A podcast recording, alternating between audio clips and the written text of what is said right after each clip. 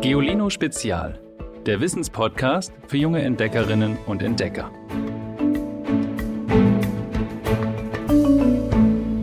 Hallo ihr Lieben, mein Name ist Ivy und ich gehe mit euch auf Entdeckungsreise, denn in der Welt gibt es richtig viel zu sehen und zu hören. Wir tauchen ab in die tiefsten Tiefen und schauen uns an, wie Wale kommunizieren. Das Wale singen ist ja nichts Neues, denkt ihr vielleicht. Aber wusstet ihr, dass Buckelwale mehr als 600 verschiedene Laute in ihren Gesang einbauen? Sie quietschen, gurren, pfeifen und brummen und aus den Lauten machen sie Lieder mit Strophen, die sich wiederholen. Und manche dieser Lieder werden richtige Hits.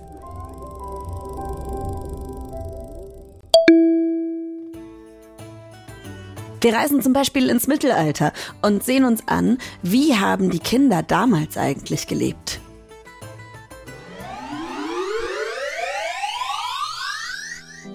Da hinten, auf einer Waldlichtung, sich eins ihrer Bauernhäuser.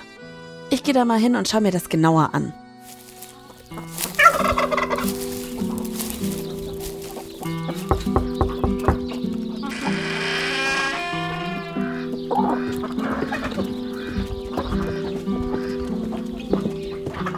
So, ich bin drin.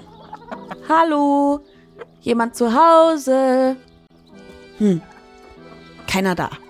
Wahrscheinlich sind sie draußen und arbeiten. Hier im Bauernhaus ist es echt dunkel. Es gibt kaum Fenster. Nur ein offenes Feuer spendet ein bisschen Licht.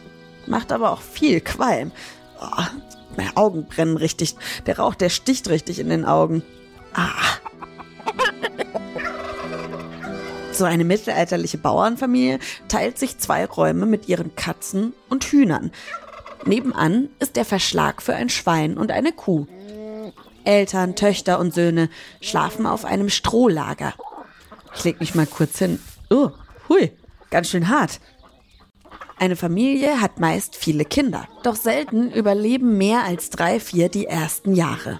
Sie sterben an Hunger oder Krankheiten. Aber was machen dann die überlebenden Kinder, wenn sie groß sind? Einer übernimmt den Hof des Vaters, klar. Und die anderen, was machen die? Überhaupt, wie sieht so ein Kinderleben im Mittelalter aus?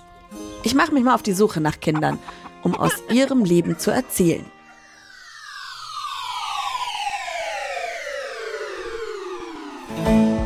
Wir sprechen mit Expertinnen und Experten wie Angstforscherinnen, HistorikerInnen oder Fridays for Future Aktivistinnen.